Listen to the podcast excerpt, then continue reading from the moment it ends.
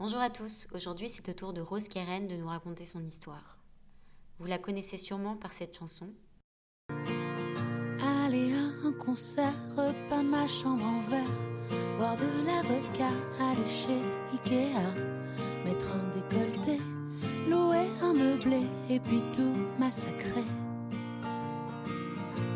Pleurer pour un rien, acheter un chien, faire semblant d'avoir mal et mettre les voiles, fumer beaucoup trop, prendre le métro et te prendre en photo.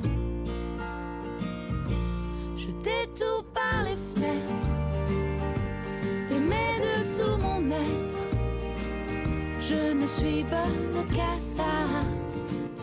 Est-ce que ça te déçoit? J'ai rien. Mais elle n'est pas que ça, elle est bien plus. Et je suis très fière de pouvoir mettre son inspirant parcours en lumière sur cette chaîne. Bonne écoute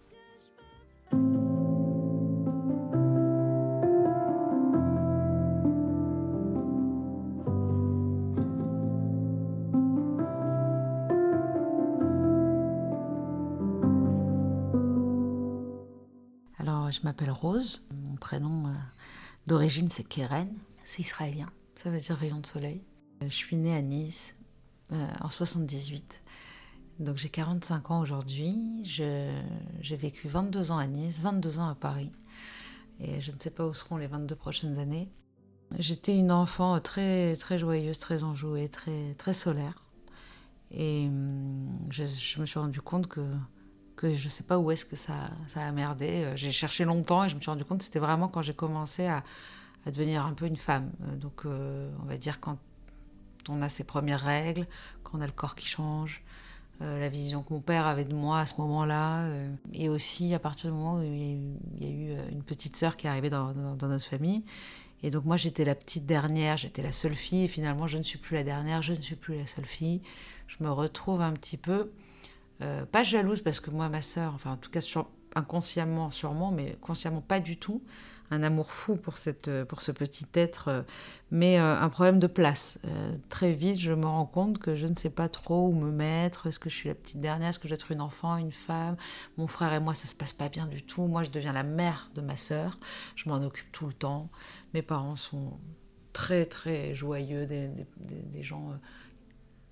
très aimés, très simples, qui ont une vie très simple, un métier modeste, des- une vie modeste, mais très heureux. Et petit à petit, je me rends compte que, que j'écris euh, très vite dans des cahiers, et puis j'écris quand même mon désespoir. Euh, je me rends compte que j'écris que ça. Je ne sais pas écrire autre chose que de la mélancolie. Je lis très tôt des livres comme Madame Bovary, alors qu'on ne me l'a pas encore demandé à l'école. Euh, je me rends compte que je suis bovarienne dans l'âme, mélancolique, neurasthénique. je ne comprends pas pourquoi la vie est si dure. Je tombe amoureuse de d'hommes qui ne veulent pas de moi, euh, forcément parce qu'ils ont déjà une copine ou parce qu'ils sont trop vieux, des copains de mon frère. Et donc j'aime bien me complaire dans un certain mal-être. Et très jeune, ma mère me dit tout le temps, oh là là, qu'est-ce que t'es dramatique. Ça, c'est la phrase que j'entendrai toujours. Et euh, j'ai beaucoup de petits copains, beaucoup, beaucoup. Euh, je sens que déjà, j'ai peut-être du mal à m'aimer, je ne le sais pas encore, mais en tout cas, j'ai besoin du regard de l'autre, j'ai besoin de séduire, j'ai besoin de plaire, j'ai besoin d'être aimée, mais au-delà d'être aimée, j'ai besoin d'être la préférée. Donc même dans les copines, euh, dans mes, genre par exemple, j'ai ma meilleure amie, Magali, euh, on a les mêmes copains, et j'ai toujours une angoisse qu'on la trouve plus belle, qu'on la préfère. Et donc je pense que déjà, je, me, je, suis un peu une fille facile, entre guillemets, ben non, pas entre guillemets, euh, je crois que très tôt, en fait, je, je, je- je sors un peu avec tout le monde. Enfin, je suis plus facile que, que d'autres filles, on va dire, même si ma sexualité est quand même bien plus tard. Mais déjà à à 14, 15, 16 ans, euh, je suis pas très fidèle. euh, Dès qu'un mec il, a envie de sortir avec moi, bah, j'y vais. Voilà, je, je fais, je, je sais pas trop dire non. Voilà, je crois que je me rends compte de ça.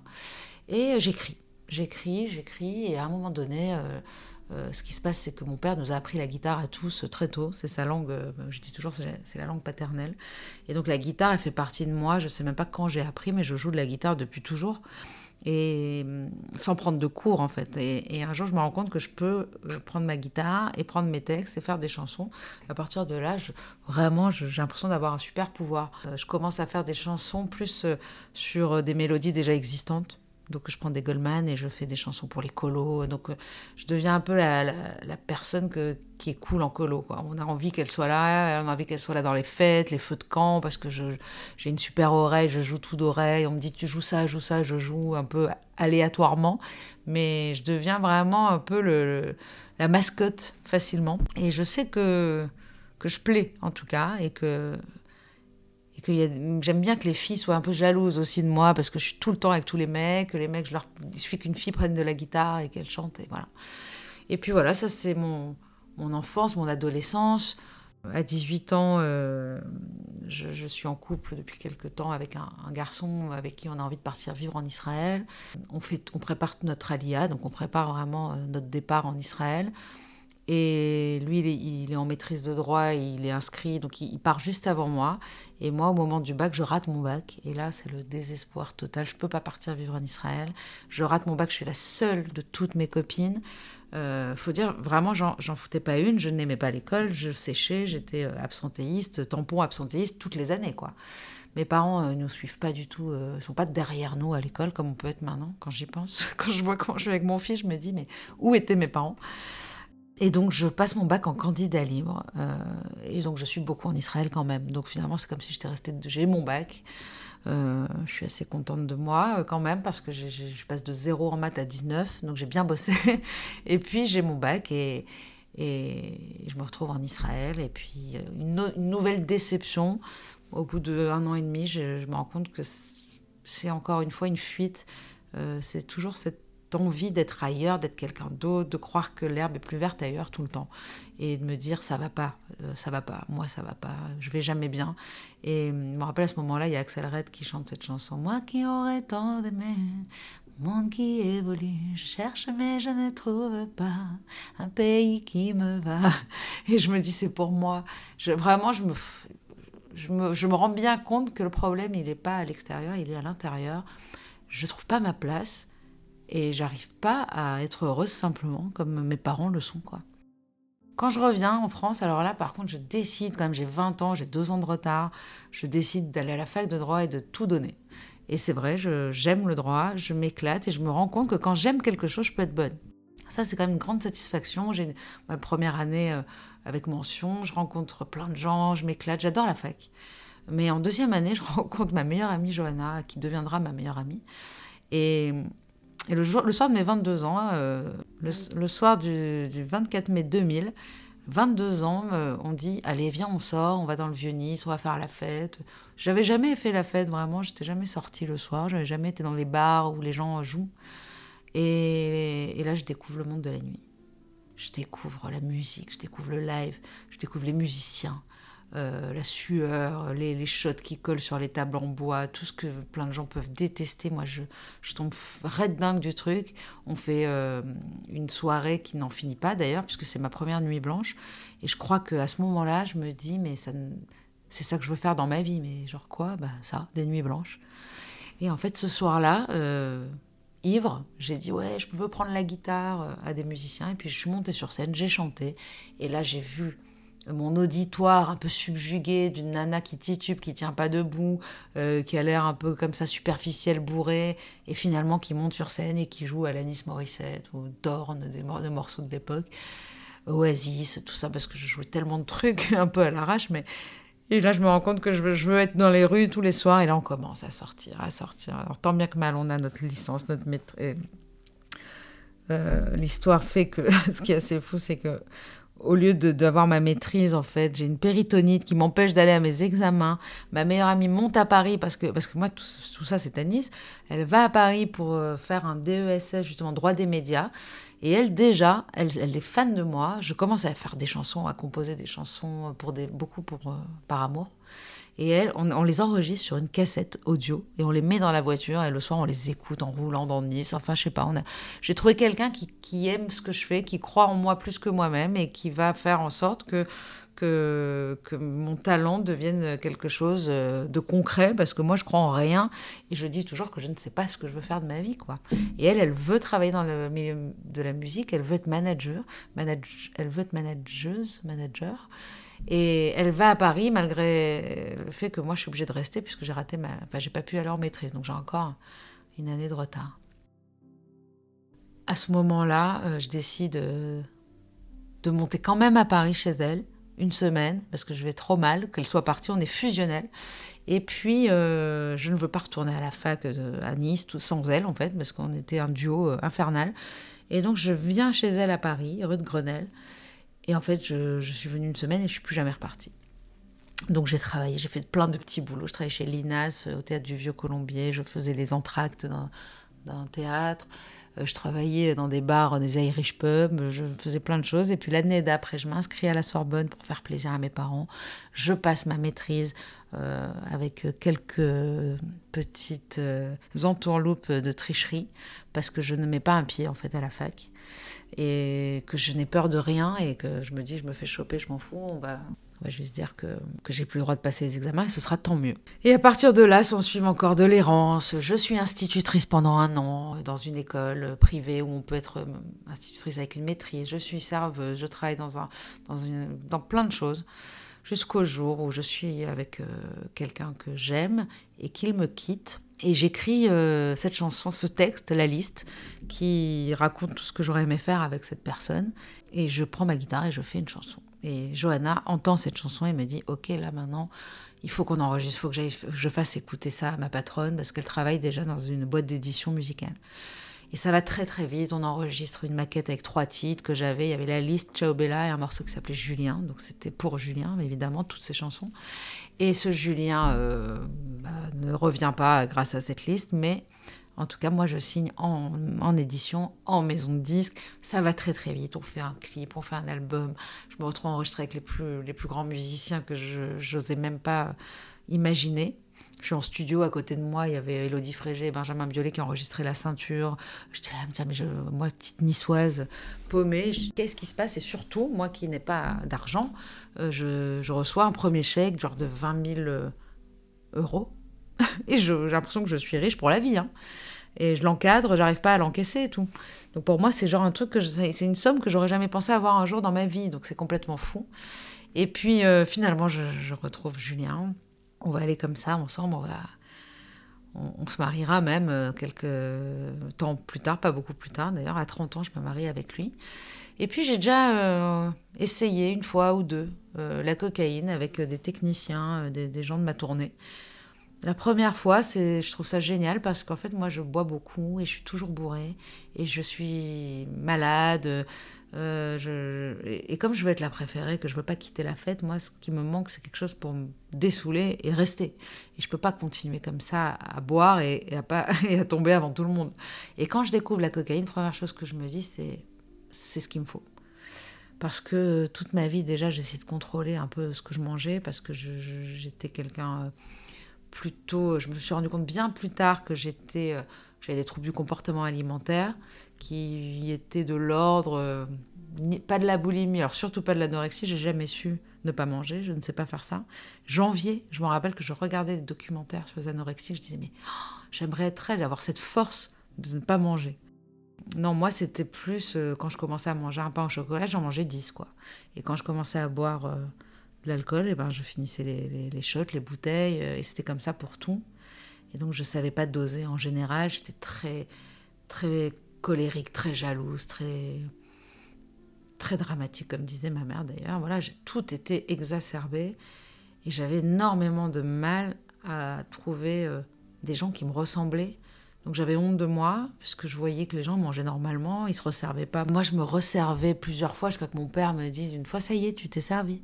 Parce que j'étais plutôt ronde, quoi. À 16 ans, euh, j'avais 10, 15 kilos de plus que maintenant, quoi.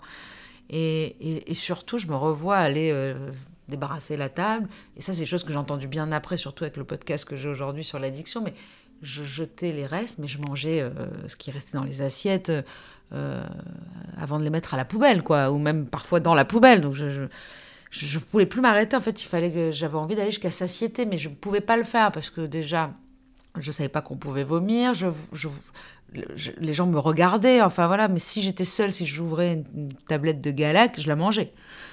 Je me suis rendu compte plus tard que c'était pas normal. Quand je sortais de, cours à 16 ans, en seconde, je m'arrêtais à une boulangerie, j'achetais un pain au chocolat, je m'arrêtais à une autre boulangerie, je m'arrêtais pour pas acheter trop en même temps.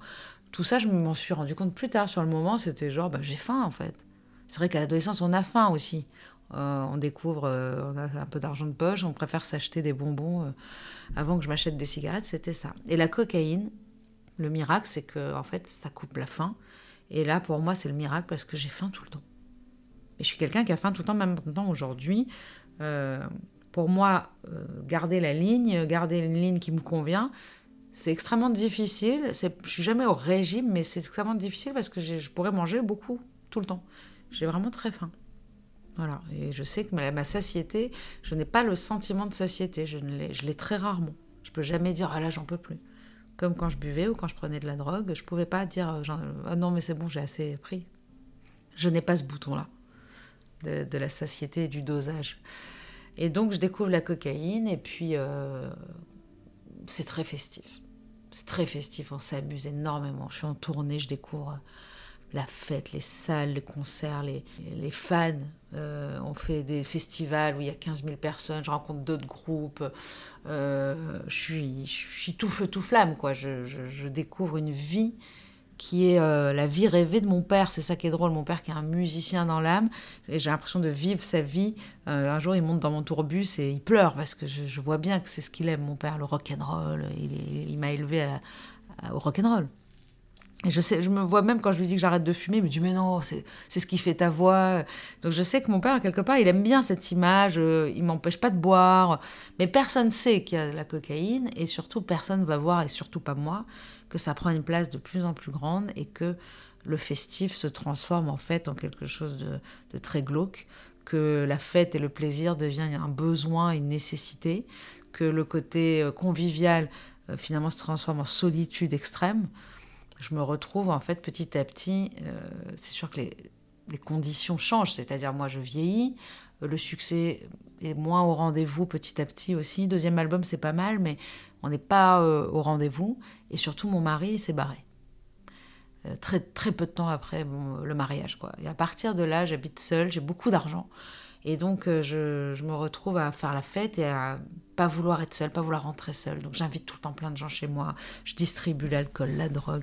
Et y, a cette année-là, vraiment, 2009, 2010, ça devient extrêmement compliqué. Mais j'ai toujours euh, de la chance, toujours quelque chose qui me sauve. Je rencontre le père de mon fils et, puis je tombe enceinte très vite et j'arrête de tout de consommer. On part vivre euh, à Saint-Mandé, en banlieue, proche de Vincennes, à côté de Paris. Donc on n'est pas loin, mais en même temps c'est beau, on est proche du bois. Je sens qu'une nouvelle vie s'offre à moi. Et, euh, et quand mon fils naît, c'est le plus beau jour de ma vie. J'ai vraiment, euh, j'avais très peur que ça n'arrive pas, mais ça arrive. C'est-à-dire ce moment où je vois mon fils. Aujourd'hui, je me rends compte qu'il était vraiment pas très beau. Je vois une merveille. Euh, la septième merveille du monde, la huitième merveille du monde. C'est un enfant euh, euh, que j'aime dans la seconde où je le vois et je, je, découvre en fait ce que c'est que l'amour vraiment. Et la grossesse, pour moi, c'est un moment incroyable parce que par rapport à l'addiction, c'est hyper important parce que je me sens pleine et je n'ai pas du tout envie ni de boire, ni de... Bon, je mange beaucoup quand même, mais je m'en fous complètement. Je m'en fous, j'ai le droit de manger, je me trouve belle, tout le monde me dit que je suis belle. C'est vrai que je, porte très bien la grossesse et je suis très heureuse pendant ma grossesse et je découvre le yoga. Donc ça, c'est quelque chose qui va être très, important parce que dans ma vie, après, je le perds un peu, mais ça revient. Et c'est vraiment, euh, c'est ma manageuse de l'époque, une nouvelle manageuse, qui m'amène à un cours de yoga. Et euh, pareil que presque pour mon fils, quoi, je me dis, mais comment j'ai pas connu ça avant? C'est vraiment ce genre de moment où on se dit, ça, je sais que ça va être important dans ma vie. Et donc déjà toute la grossesse, je fais du yoga et c'est pour ça aussi que je suis heureuse, je pense. Mais sauf que très vite, eh bien, ça ne me suffit plus d'être maman à la maison. Euh, le papa est beaucoup en tournée, il est éclairagiste. Moi, euh, je suis en banlieue, mes, amis sont un peu loin. Mon fils dort très bien, donc à 7 heures, je le couche. Je suis là toute seule chez moi. Et puis, c'est le début de l'alcool seul. J'avais jamais fait ça. Donc je me sers un petit gin tonic le soir à 19h. Et puis là, insidieusement, je commence à boire toute seule. Je commence à, appeler des dealers qui viennent que pour 5 grammes euh, en banlieue. Donc euh, finalement, j'achète énormément de drogue. Je commence à cacher au père de mon fils. à partir de là, il y a du mensonge. Parce qu'avant, c'était tout le temps la fête et je disais, ouais, hier soir, on a fait n'importe quoi. Enfin, je racontais tout, tout le temps parce que c'était drôle. Mais là, c'est seul. Et je dois écrire un troisième album. Et je vois déjà que je commence à écrire en me servant un verre, en prenant de la coke toute seule. Et puis je rencontre d'autres gens avec qui je travaille. Et puis là, euh, s'en suivent donc les années 2012, 2013, 2014, 2015, où ça devient quand même beaucoup plus récurrent, beaucoup plus euh, mensonger, euh, beaucoup plus glauque, beaucoup plus grave, avec des lendemains très compliqués, une dépression qui s'installe. Je vois mes premières psy, mes premières thérapies, je, je prends mes premiers antidépresseurs. Euh, on se sépare avec le père de mon fils. Et là, on a une, totalement une déchéance à partir de ce moment-là, où je suis maman une semaine sur deux, et il y a une semaine sur deux où c'est le chaos total. Et la semaine où je récupère mon fils, je peux pas m'en occuper vraiment bien. Mais c'est surtout la dépression qui s'installe. Et moi, je me dis pas une seconde que c'est parce que je me drogue. Euh, je sais que c'est pas bien, je sais qu'il y a un problème, je sais que c'est, je sais que je sais que ça va pas, mais je ne mets pas du tout euh, tout ce qui m'arrive sur le compte de la, de la cocaïne et de l'alcool. Alors euh, ça va plus dans mon boulot, mais mes attachés de presse, mes producteurs, euh, ma maison de disques me lâche, euh, je vends plus d'albums, je travaille plus, je pose des lapins à tout le monde, j'annule tout, tout le temps. Et je fais pas ce que j'ai à faire, aussi bien euh, administrativement que, dans mon travail, quoi. Je me rends compte aussi, en fait, tout ce dont je parle aujourd'hui, je m'en suis rendu compte vraiment après, que j'avais jamais travaillé. Euh, j'avais jamais eu l'impression de travailler, je faisais tout en faisant la fête. Et pour écrire un texte, c'était soit il venait, soit il venait pas. Mais jamais je me suis assise à jeun en me disant il faut que je travaille. Donc euh, déjà, je ne sais pas travailler. On me dit bah là, il va falloir que tu bosses, que tu fasses un autre album. Et, c'est franchement l'enfer. C'est franchement l'enfer. Je fais mon cinquième album, Pink Lady, qui est mon préféré quand même. Donc c'est ça qui est assez fou. Il y a des chansons qui naissent de tout ça qui pour moi sont aujourd'hui mes préférées. Donc euh, je ne fais pas partie de ceux qui disent que ce qu'on fait sous conso, euh, c'est de la merde. Je peux pas dire ça. Euh, au contraire, mais c'est ce que c'est pas parce que tu as pris quelque chose que c'est bien, mais c'est parce que moi, cette drogue me donnait de l'enthousiasme. Et aujourd'hui, après mûre euh, réflexion et tout ce que j'ai appris, je pense qu'il y a un, gros trouble de l'attention. Euh, enfin, il y a un TDAH, un TDAH, mais pas pas H d'ailleurs, pas hyperactivité, mais il y a quelque chose qui fait qu'il y a un trouble de, sérotonine, de neurotransmetteurs. Et donc, ce qui ne m'intéresse pas, me dégoûte carrément. Je ne peux pas faire quelque chose qui ne me passionne pas. Et donc euh, la drogue m'a aidé à faire des choses que je ne pouvais pas faire. Donc je pouvais euh, vraiment prendre un trait pour passer l'aspirateur. Ce que je raconte dans Kérosène, dans mon, dans mon premier livre, c'est vraiment ça. Euh, des anniversaires de mon fils à 3 ans, je ne pouvais pas organiser un anniversaire, faire des ballons. Je ne suis pas ce genre de personne. Même aujourd'hui, je suis pas ce genre de personne. Donc aujourd'hui, c'est ce qui est intéressant, c'est d'accepter qu'on n'est pas ce genre de personne. Mais moi, je n'acceptais pas. Je voyais tout le monde qui pouvait faire des choses exceptionnelles, euh, qui pouvaient être des bonnes mères, qui pouvaient être des, bons auteurs, qui pouvaient travailler pendant des heures. Moi, je ne pouvais pas. En tout cas, à ce moment-là. Et donc, euh, je croyais que sans cette drogue-là, je ne pouvais rien faire. En fait, la drogue, la cocaïne te fait croire que tu ne peux plus rien faire sans elle. Ça continue jusqu'au moment où je rencontre euh, un homme avec qui euh, on fait quand même la fête aussi, qui ne prend pas du tout de drogue par contre, mais qui, avec qui on boit. Enfin, il n'y avait pas un problème à, ce niveau-là, mais moi, euh, du coup, je, continue la drogue sans, qu'il le sache vraiment, il comprend. Et puis il y a eu plusieurs soirées, plusieurs gros dérapages où, j'essaye de ne pas en prendre, mais comme j'ai l'habitude d'en prendre, ben, si j'en prends pas, ben, je, suis ivre morte, donc euh, je finis dans le caniveau. Donc tu as une nana de 38 ans, 39 ans, qui est mère euh, d'un gamin de 6 ans. Enfin, ça devient dramatique. Et je décide, euh, je décide d'arrêter. je décide d'arrêter. En 2016 déjà, j'avais commencé à aller voir une psy. en fait, au, début, quand on essaie d'arrêter tout seul, sans aide, en fait, on, c'est comme les régimes escaliers. Plus on arrête et quand on reprend, c'est de plus belle. En fait, on perd 2 kilos et on en prend 4, on perd 2 kilos, on en prend 4 et ça, c'est exponentiel. Et là, j'étais toute l'année 2016, c'était ça. Et le 11 octobre 2017, eh ben, je décide d'arrêter. Et je crois que je vais y arriver, et j'y arrive, euh, en prenant comme béquille euh, l'écriture d'un livre, euh, ma sobriété, mon fils, l'amour que j'ai pour cet homme avec qui on compose des chansons. Et donc, j'écris ce livre sans souffrance, kérosène, ce qui était chouette, c'était de raconter une histoire. Donc c'était facile, il n'y avait pas besoin d'inspiration, c'était du travail. Mais c'était aussi un exutoire et surtout de remettre sur le papier l'horreur et de, pour m'en rappeler et pas retourner. Et je vois que la vie devient beaucoup plus facile. Je m'aperçois que j'arrive à être une bonne mère, que je peux faire des choses extraordinaires que je ne pensais pas faire. On compose un album et puis naissent justement un album euh, euh, et un livre, Kérosène, avec 12, 13 euh, chapitres et 13 chansons, dont je suis extrêmement fière. Et on commence la promotion et les concerts de, ça en 2020 et, 2021, évidemment on se retrouve bloqué, comme beaucoup de gens, par l'arrivée d'un pangolin. et puis, c'est assez dur, c'est un coup dur quand même. Euh, Covid, confinement, comme tout le monde.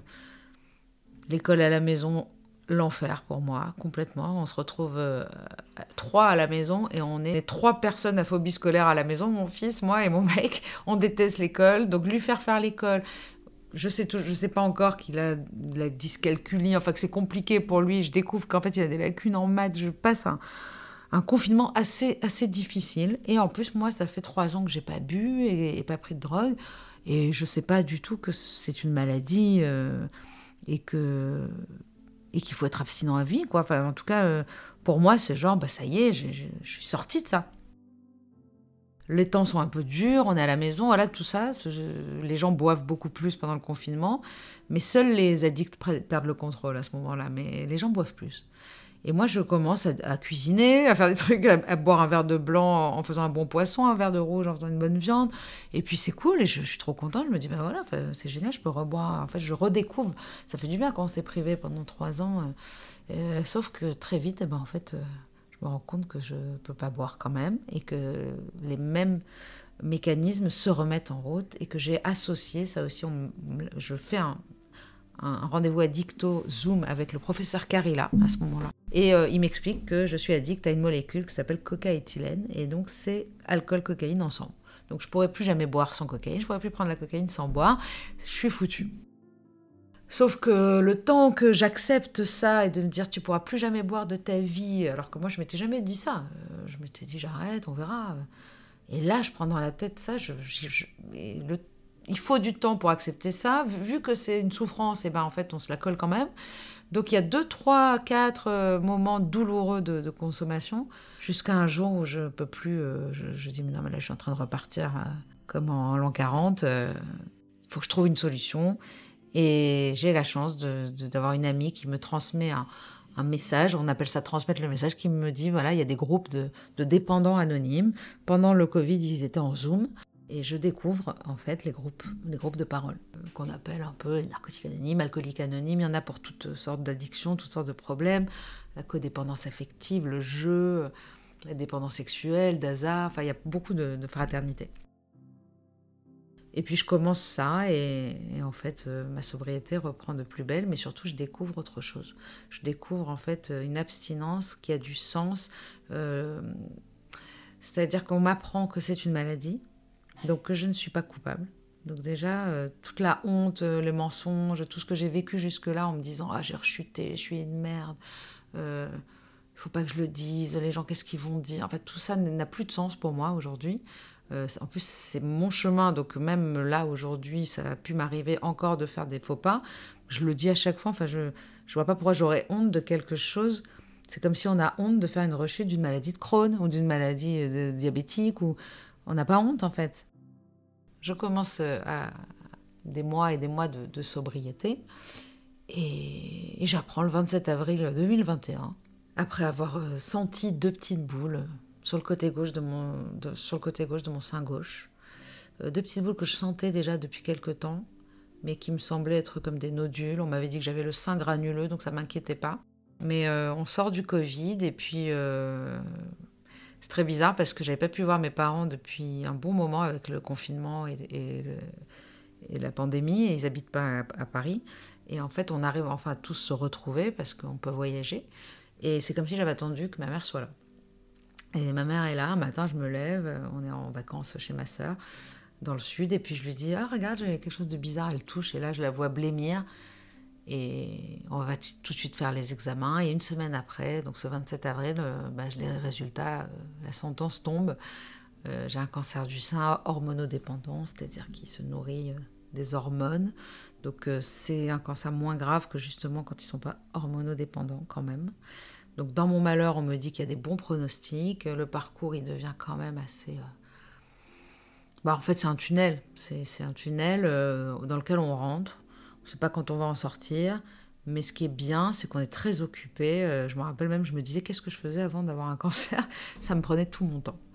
Euh, on a beaucoup de rendez-vous. C'est encore le Covid, c'est encore les masques. Donc je, je fais des tonnes de rendez-vous, d'opérations, euh, sans voir le visage de mes médecins et sans avoir le droit d'être accompagnée. Donc c'est quand même un cancer triste. Hein. masqué.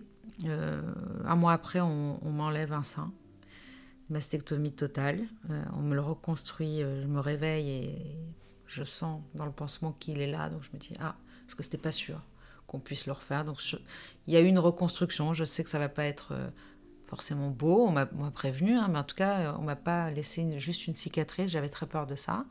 À partir de là, je suis assez heureuse. Je me dis, bon, bah, il n'y a plus. Euh, en plus, on me dit qu'il y a des bons pronostics qu'il n'y aura pas de chimiothérapie. Je dis, mais c'est fabuleux. Et finalement, on a prélevé les ganglions euh, sentinelles, euh, les ganglions axillaires. Et axillaires, je crois qu'on dit, enfin voilà, ceux qui sont sous le bras. Et finalement, ils sont touchés. Enfin, il y en a un qui est touché. Et donc, ça veut dire qu'il faut faire une chimiothérapie. Alors moi, franchement, je tombe des nues. on m'avait vraiment pas dit ça. Je pense qu'à une chose, c'est mes cheveux. Alors qu'on doit, penser, tout le monde me dit, mais est-ce que tu as eu peur de mourir? Et s'il y a bien quelque chose dont je ne suis pas consciente en tout cas, c'est la peur de la mort. Inconsciemment, il doit y avoir quelque chose de grave, mais euh, c'est même l'inverse. Aujourd'hui, je me dis qu'il y a un problème inverse, c'est-à-dire une inconscience totale face à la mort, la maladie, euh, même avec mon fils, hein, s'il disparaît deux secondes du jardin d'enfants, euh, mais je ne vais pas du tout m'inquiéter. Je suis là à me dire, bah, il doit être quelque part j'envisage jamais le pire. Il y a vraiment une insouciance. Moi, j'ai fait du stop dans des endroits où les, gens, mais même pas, auraient mis un nez dehors. Je ne pense jamais qu'il va se passer quelque chose de dramatique. Donc, c'est une chance. Sauf que ça me fait faire énormément de conneries. Et donc, à ce moment-là, encore une fois, pas peur de la mort. Je veux un deuxième avis. Je veux pas perdre mes cheveux. On me dit que, j'ai un, bénéfice à faire de la chimiothérapie de 3,2%, c'est-à-dire qu'en fait, je ferai une chimiothérapie pour 96,8% de... Enfin, c'est pas possible pour moi de voir tout ce que ça détruit, tout ce que ça fait dans le corps. Et je trouve euh, un excellent euh, oncologue qui s'appelle le docteur Alain Toledano, très réputé en plus, donc on n'a pas un charlatan qui me dit si vous voulez pas faire de chimio, je vous, suis. En revanche, on va faire une, hormonothérapie très poussée. Voilà. Donc je fais par contre tout l'été une radiothérapie. Euh, donc on détruit tout ce qui est censé rester comme cellules cancéreuses s'il y en a. Mon sein euh, fait un peu sa vie. Hein, d'ailleurs je me fais réopérer pas longtemps après parce que il fait des coques fibreuses. À un moment donné, j'avais le sein euh, sous la clavicule. Hein. Donc, euh, c'est aujourd'hui encore, je dois me refaire opérer. Donc, euh, on n'est pas sur un truc esthétique. Les gens me disent Mais quoi T'as pas eu un bon chirurgien? Les gens ne comprennent pas que ce n'est pas de la chirurgie esthétique. Hein. On a enlevé un sein, il n'y a plus de glandes mammaires. Euh, c'est pas de rajout, c'est pas. Il n'y a plus. Je vais être un peu cru, mais à un moment donné, quand il n'y a plus la glande mammaire, ça, ça, ça, ça nécrose. Donc euh, le sang n'arrive plus jusqu'au bout du sein. Donc qu'est-ce qui se passe? Euh, On perd le bout du sein. Donc tout ce genre de choses, ça se répare pas comme ça. Hein. Et euh, les douleurs, moi je peux plus bouger le bras, moi qui faisais beaucoup de yoga, il y a plein de choses que je peux plus faire. C'est très compliqué. Mais bon, ça, tout ça, moi les douleurs physiques, c'est pas un problème. Moi, tout ce qui me pose un problème, ce sont les douleurs mentales, douleurs psychiques. Moi, je, m'en fous de tout, sauf d'avoir envie de crever. Et comme ça m'est arrivé souvent dans la vie, j'ai toujours peur de ça. Mais comme j'allais bien pendant le Covid, j'allais bien euh, depuis quelques années, j'étais sobre, j'étais clean. Euh, je me dis, tout le monde me dit que je suis très forte, je traverse tout ce cancer sans, sans angoisse non plus. Ça va, franchement, ça va. Jusqu'au moment où je commence cette hormonothérapie, qui est euh, un traitement, on me dit un cachet par jour et une piqûre par mois. Je me dis, c'est l'aubaine, quoi, j'ai la chance. Je vais pas perdre mes ongles, mes cheveux, mes sourcils, je vais pas vivre l'enfer. Sauf que je commence en, août et qu'en euh, septembre, je commence à sombrer dans quelque chose que je n'ai jamais connu. C'est-à-dire une envie de disparaître, euh, euh, l'extinction de tout signe de vie en moi. Il ne reste plus un signe de vie, plus quelque chose d'allumé, même pas, je ne trouve même plus la petite flamme qu'on peut essayer de réveiller, de rallumer, de souffler dessus. Il n'y a plus rien et ça ne fait que s'éteindre. C'est comme s'il reste une espèce de braise incandescente qui est en train de s'éteindre. Et tous les jours, c'est la même chose et je ne vois pas. Et je me dis, ok, j'en ai pour 5 ans. Je peux pas. Donc, euh, on est euh, dimanche matin, 12 septembre, euh, toujours 2021 donc euh, quelques mois après euh, que j'apprends que j'ai un cancer. Hein. On m'a donné des, des, des, Lexomil pour dormir, parce qu'en effet, c'est impossible de dormir avec les douleurs du sein. Mais moi, en fait, cette boîte de Lexomil, je la prends tout d'un coup et je l'avale. Et, et, euh, et, je vais voir mon mec et je lui dis j'ai fait une connerie. Et puis voilà. Donc j'arriverai jamais à dire, même aujourd'hui, j'ai fait une tentative de suite. Je vois pas ça comme ça. Je vois vraiment comme le truc, alors soit un appel au secours, soit j'en peux plus. Je sais pas que je voulais mourir, c'est que je voulais plus vivre. C'était assez compliqué, mais je ne voulais plus continuer. Je voyais pas l'intérêt de continuer cette vie dans cet état-là. Et puis là, j'ai vécu des mois d'enfer, euh, d'enfer mais mental, quoi, d'enfer euh, dans ma tête. Euh, tout le monde te dit, mais c'est derrière toi, c'est fini le cancer, mais vous comprenez pas, ça n'a rien à voir. Ça n'a rien à voir. Alors, on pensait que c'était le contre-coup du cancer, la peur de mourir, mais moi, je pense vraiment que c'est l'hormonothérapie. Euh, parce qu'en en fait, l'hormonothérapie, c'est quelque chose qui va arrêter le travail des ovaires, euh, enlever les hormones euh, qui sont censées nourrir les cellules cancéreuses. Donc, il faut qu'il y en ait zéro, comme une ménopause, mais beaucoup plus violente, beaucoup plus forcée, et surtout à laquelle on ne peut pas remédier, on ne peut pas prendre des traitements complémentaires, même pas le soja, on te dit que c'est bof, quoi. Donc, tout ce qui est un peu hormone, d'ailleurs, l'alcool, à ce moment-là, moi qui me remets à boire dès qu'il y a un problème, on me dit surtout pas l'alcool, parce que ça crée, au bout de quelques verres, un semblant d'hormones. En fait, ça mime les hormones. C'est pour ça qu'on est aussi joyeux aussi. Euh, et en fait, je me retrouve dans un état, euh, les femmes comprendront, c'est vraiment le, SPM. On est juste les, les, quelques jours avant ces règles là, mais tout le temps. Donc euh, on se sent mal, on se sent grosse, on se sent moche, on a envie de tuer tout le monde. C'est un truc de fou. Et puis je me retrouve donc après cette tentative euh, échouée bien sûr, je me retrouve à Sainte-Anne et on cherche des traitements. Pendant un mois, je me retrouve avec des fous, mais vraiment des fous, des schizophrènes, des gens qui hurlent la nuit. Euh, j'avais déjà été hospitalisée, je suis passée un peu là-dessus en 2016 et 2015, euh, quelques jours, parce que comme je le disais à l'époque, je, pensais que j'étais dépressive, j'avais pas compris que c'était la, cocaïne qui, qui, qui, me rendait dépressive en fait, mais là, euh, j'ai un terrain en fait dépressif, et le moindre truc déjà me refait chuter. Et à partir de là, je comprends aussi que j'ai un boulot à faire énorme. Et que si je le fais pas, je vais, euh, bah, je vais retourner en enfer, quoi. Et le boulot, c'est être sobre. Donc j'ai des, ma responsabilité, elle est donc je suis pas coupable de prendre l'hormonothérapie, je suis pas coupable d'avoir un cancer, je suis pas coupable d'être dépendante parce que c'est une maladie la dépendance, mais je suis responsable de mon rétablissement. Je dois être sobre, je dois faire mon yoga, euh, je dois euh, voir des psys, des psychiatres, des sophrologues, euh, des soins énergétiques. Je dois faire tout ce qui est en mon pouvoir et m'entourer à 360 degrés.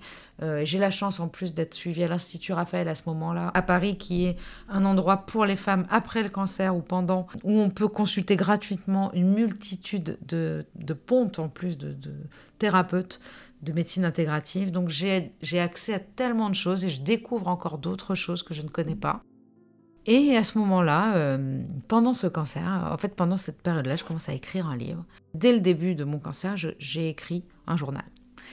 Et quelques mots par-ci par-là, j'écrivais euh, mon humeur, euh, ma recherche Google du jour, une citation, ce que je lisais, de, de, l'humour. De, ça me faisait du bien. Ça a toujours été une béquille pour moi d'écrire. Mais à ce moment-là, ça devient complètement une bouée de sauvetage. À Sainte-Anne, j'écris tous les jours non-stop. J'écris en sortant, et je me rends compte que j'ai l'équivalent d'un petit journal, d'un livre, et j'envoie euh, le manuscrit à deux, trois maisons d'édition, disant voilà, j'en suis là, j'ai écrit un, journal intime que j'appelle euh, Les Montagnes Roses. Et j'ai deux réponses d'ailleurs, enfin j'ai plusieurs réponses, et puis je, je, choisis de signer avec Erol qui répond extrêmement vite, les éditions Erol. Et Erol, c'est des éditeurs que j'aime beaucoup parce que j'avais beaucoup de livres de, de, cet éditeur. Et j'écoutais beaucoup le podcast Métamorphose de. Gecker, qui est éditeur aussi chez Erol. Donc vraiment, ça pour moi, c'était ce qu'il fallait. Et je me retrouve à doucement à reprendre goût à la vie, à refaire une chose après l'autre, un pas après l'autre, à aller à des réunions, parfois tous les jours, de dépendants anonymes. surtout, à ce moment-là aussi, je propose à, une alors, je propose à une journaliste qui m'invite dans un podcast qui s'appelle 40, dans lequel euh, elle invite des gens qui ont connu une bascule à 40 ans. Et je lui dis que j'ai eu une idée de podcast qui s'appelle Contradiction et que j'avais dans un coin de ma tête. Et, je lui dis, j'adorerais faire un podcast, mais bon, euh, ça rapporte rien, les podcasts. Elle me dit, alors je te confirme, c'est pas avec ça que tu vas gagner ta vie, mais fais voir ce que c'est. Je lui montre et en fait, elle me dit, mais t'as tout un dossier. Je dis, oui, pendant le Covid, j'avais fait ça. Mais je me rappelais plus parce que j'ai beaucoup de choses euh, de côté. J'ai énormément, j'ai un, ordi avec à peu près, euh, je sais pas combien de dossiers de projets, de livres, de projets de chansons, de projets de tout court. Et de temps en temps, je me dis, ah, mais il y avait ce projet, et puis je le reprends. Et là, j'ai ce truc-là, et on décide de le faire. Donc en fait, je comprends que, que, que sans ça, sans ce livre, sans les montagnes roses, sans le podcast, euh, je pouvais pas aller bien parce que j'ai besoin de projets, j'ai besoin de me nourrir de choses qui me font vibrer et surtout de me sentir utile. Donc euh, une expérience pour moi qui n'est pas transmise, elle est totalement inutile, elle est totalement même trahie. Ça ne sert à rien pour moi. Je me dis, on m'a envoyé quelque chose parce que je suis encore euh, persuadée, évidemment, de, d'un monde invisible, de quelque chose que je ne maîtrise pas, que je ne connais pas, que ce soit Dieu, que ce soit un univers, que ce soit une force, que ce soit un Dieu, qu'on soit nous-mêmes des forces divines, à l'énergie en tout cas je crois, à la vibration je crois, et donc euh, tout ce qui nous nourrit, en fait, nous nourrit notre flamme, nourrit notre être. Et, peut-être que j'avais sombré parce que j'avais pas pu aussi euh, clairement euh, défendre mon projet Kérosène, pourquoi ce cancer J'ai eu besoin aussi de le savoir. Donc j'ai fait beaucoup de thérapie, j'ai fait de la mémoire cellulaire, j'ai fait de la kinésio aussi, j'ai fait euh, beaucoup de, d'analyse. J'ai fait un an d'analyse pure et dure, comme j'en avais jamais fait vraiment avec une, analyste. Et avec cette analyse, on est arrivé à un point où, où je n'avais jamais été avant. C'est-à-dire qu'on a mis le doigt sur le lien euh, transgénérationnel, quelque chose que j'avais très fort avec ma grand-mère. Et ça a bouleversé ma vie. C'est ma grand-mère maternelle qui, m'a, qui nous a beaucoup élevés. On était chez eux, c'est comme ma mère. Et en fait, elle est décédée, j'avais 8, 7 ans et demi. Et je m'en souviens pas, donc j'en ai jamais parlé à personne. Pour moi, c'était pas important. Et à partir du moment où je mets le doigt là-dessus, j'ai eu des signes, mais quand je dis des signes, c'est-à-dire c'est comme si euh, on m'avait amené à elle et que le but c'était qu'à la fin je me retrouve à discuter avec elle avec une médium. Je me suis retrouvée à discuter avec ma grand-mère grâce à une médium. Et ce truc-là, je ne l'ai même pas fait en conscience. C'est-à-dire que j'étais journaliste pour un magazine, je, faisais des expériences qui s'appelaient les expériences de Rose pour le magazine New Witch. Et j'avais déjà fait de la sonothérapie, j'avais fait une retraite silence, et j'avais vu, donc là, un documentaire sur les, sur les médiums euh, qui parlaient aux défunts.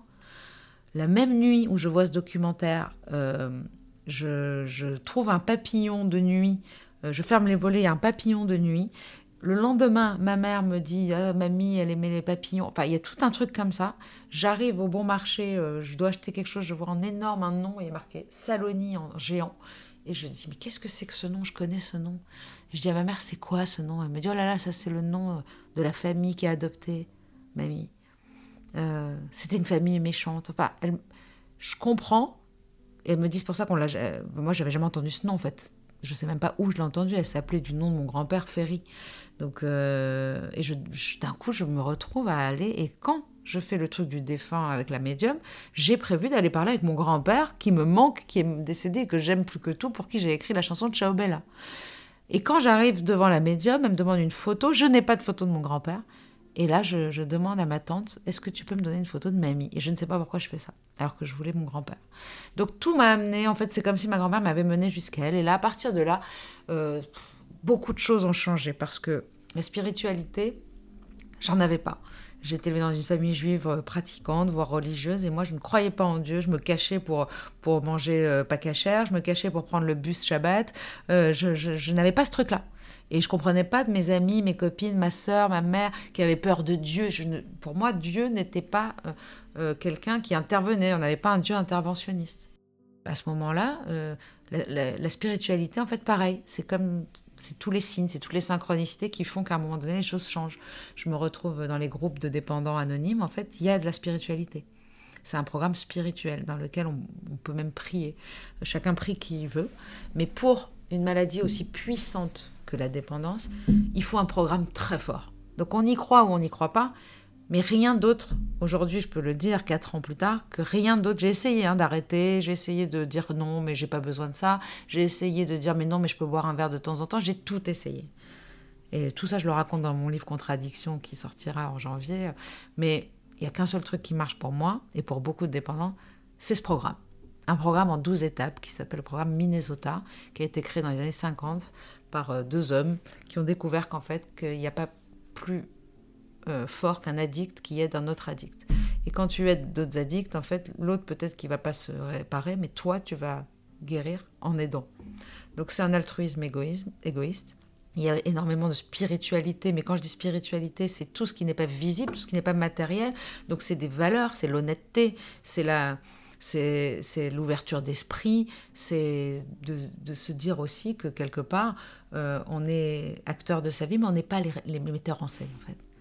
Et, quelque part, ça nous, ça nous rend un petit peu plus heureux de se dire tout n'est pas de ma faute, je ne suis pas le centre du monde et on est tous connectés. Donc il y a une unité aussi de se dire je ne vaux pas plus ni moins que la personne en face, même si euh, on n'a pas la même histoire, mais on est des âmes tous.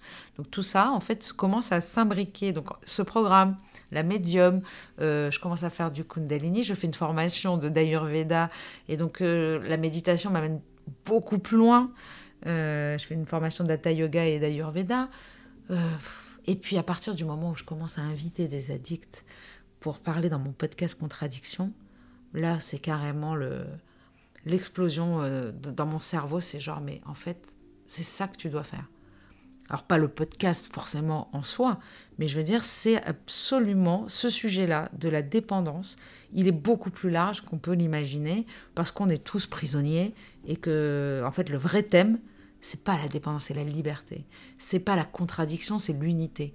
Euh, c'est pas la souffrance et, les ombres, c'est la lumière qu'on va mettre sur, euh, sur les choses.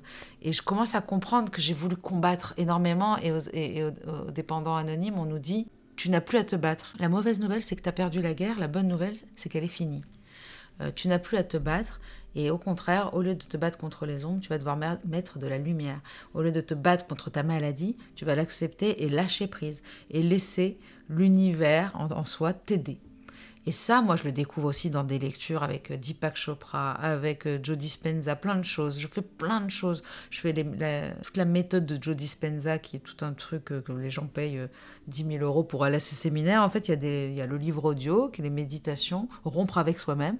Je ne sais pas si c'est vrai ou pas, je veux pas savoir. Tout ce que je sais, c'est qu'en me mettant dans un état de conscience modifié, ça marche avec l'hypnose, ça marche avec la méditation, ça marche avec l'auto-hypnose, ça marche avec plein de choses. En me mettant dans un état de réceptivité, en fait, je peux capter le meilleur de moi, le meilleur de l'univers, le meilleur des autres, et arrêter de vouloir contrôler absolument euh, les choses. Et je me rends compte que j'ai passé ma vie à, être hyper accroché à tout, à vouloir dire je suis forte, je me bats, mais regardez-moi et j'existe. Et qu'en fait, j'ai voulu faire beaucoup alors qu'il fallait juste être. Et voilà, et, c'est pas tous les jours comme ça. C'est-à-dire qu'il y a des jours où je fais, où je lâche pas prise et où je me bats contre encore des démons. Et, en général, qu'est-ce qui se passe? Eh ben, je vais boire un verre parce que je me dis, tu vas voir que je gagne. Tu vas voir que je peux boire ce verre. Et je vais boire ce verre, euh, ça m'est arrivé il n'y a pas si longtemps. Et heureusement que maintenant, quand même, je peux, j'ai quand même un coup d'avance et que je peux voir venir le truc. Et je me dis, non, non, mais reviens, reviens à ta sobriété. Donc la sobriété, c'est pas du tout l'abstinence. La sobriété, c'est vraiment l'abstinence avec du sens. C'est aussi apprendre à vivre sans euh, drogue, mais pas que sans drogue. Apprendre à vivre avec cette maladie de la dépendance qui se loge dans tous les pans de notre vie. Ça veut dire qu'on a des problèmes avec les relations avec les autres, on a des problèmes avec la nourriture, on a un problème avec, euh, avec l'argent, avec le travail. Il y a énormément de choses qui rentrent là-dedans. Et pourquoi c'est pas juste des réunions et c'est pas juste on arrête de boire? C'est il y a un programme. Il faut avancer avec ce programme euh, en 12 étapes qui est très très simple. C'est un programme simple pour des gens compliqués. Il faut juste capituler et essayer de de lâcher prise tout simplement et, d'aider d'autres gens et de laisser, se laisser aider aussi. Et, je me rends compte aujourd'hui que arrêter de boire, c'est que le début. Et c'est ça qui est génial, c'est tous les gens qui ont peur d'arrêter de consommer de l'alcool, de la drogue ou quoi que ce soit, parce que beaucoup, beaucoup consomment des films à outrance, du sexe à outrance, euh, du, Xanax à outrance. Enfin voilà, on a, tous notre, notre petite forêt euh, cachée. Mais en fait, c'est justement ça. Quand tu arrêtes, eh ben, c'est que le début, c'est l'arbre qui cache la forêt. Et du coup, c'est pas vrai qu'on va pas s'ennuyer sans ça parce qu'il y a tellement de boulot. Et c'est fait pour les gens qui ont envie de, travailler sur eux. Et c'est ça qui est chouette, c'est je me dis, j'ai eu de la chance d'avoir cette maladie, parce que beaucoup de gens ne voient pas qu'ils ont un problème et continuent leur vie de la même façon, même quand ça fonctionne plus. Et voilà, moi c'est ça aujourd'hui. Je me rends compte que c'est une chance d'être obligé de travailler sur soi. Parce que j'ai pas le choix. C'est soit je me nourris de choses qui me remplissent et qui, qui, maintiennent ma lumière, soit je sombre dans les ténèbres. Et je n'ai pas le choix. Je n'ai pas le choix. Et, je peux plus aller chercher à l'extérieur de moi des choses qui, qui me manquent à l'intérieur. Parce que quoi que ce soit, ça ne suffira jamais. Donc en fait, je suis obligée de devenir la source pour ne plus avoir soif. Et ça, c'est un travail de tous les jours pour lequel je souffre parfois terriblement, pour lequel parfois j'ai de l'espoir, de l'amour, énormément d'espoir dans ce travail. C'est vraiment un espoir fou de se dire, plus j'avance, plus je travaille et plus, je comprends et, plus la lumière euh, euh, prend de la place. Mais parfois, euh, des jours où je dis mais ça sert à rien, strictement à rien, mais ne serait-ce qu'en regardant le monde, hein, je me dis ça sert à rien du tout. Il faut que ça s'arrête quoi. Que ça s'arrête. Des fois je me dis heureusement que j'ai un enfant parce qu'il y a plein de fois où je me serais dit stop. Vraiment. Parce que il y a des moments où d'un coup c'est comme si un claquement de doigts et je comprends plus rien. Mais vraiment, je comprends plus rien. Pourquoi je suis là? Pourquoi ces gens font ça? Pourquoi cette guerre? Pourquoi ces gens qui souffrent? Pourquoi autant de, maltraitance? Pourquoi autant de, de violences sexuelles? Pourquoi autant? Pourquoi?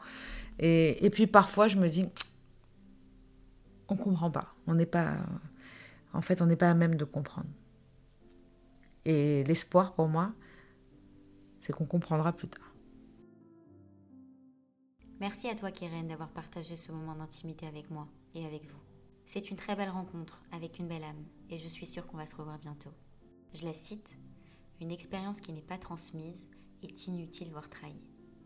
C'est pour ça qu'on a tout de suite accroché quand on s'est vu. On parle la même langue et on veut transmettre un même message. On peut toujours mettre de la lumière, même dans les moments les plus sombres. Elle a une super chaîne de podcast qui s'appelle Contradiction où elle met en lumière la réalité de la maladie de la dépendance. Ces podcasts sont toujours très intéressants et riches, donc je vous encourage à les écouter, si ce n'est pas déjà fait. Elle sort également son prochain livre le 25 janvier, qui s'intitule Contradiction. Je vous conseille vraiment d'acheter ces livres. Ils sont aussi purs et vrais que ces mots qu'elle a posés à travers mon micro. Si vous souhaitez la contacter, vous pouvez le faire sur Instagram, sur Rose Keren, Contradiction Podcast. Merci d'avoir écouté cet épisode. Et si vous l'avez aimé, n'hésitez pas à mettre des étoiles sur Spotify ou Apple Podcast. Merci et à la semaine prochaine.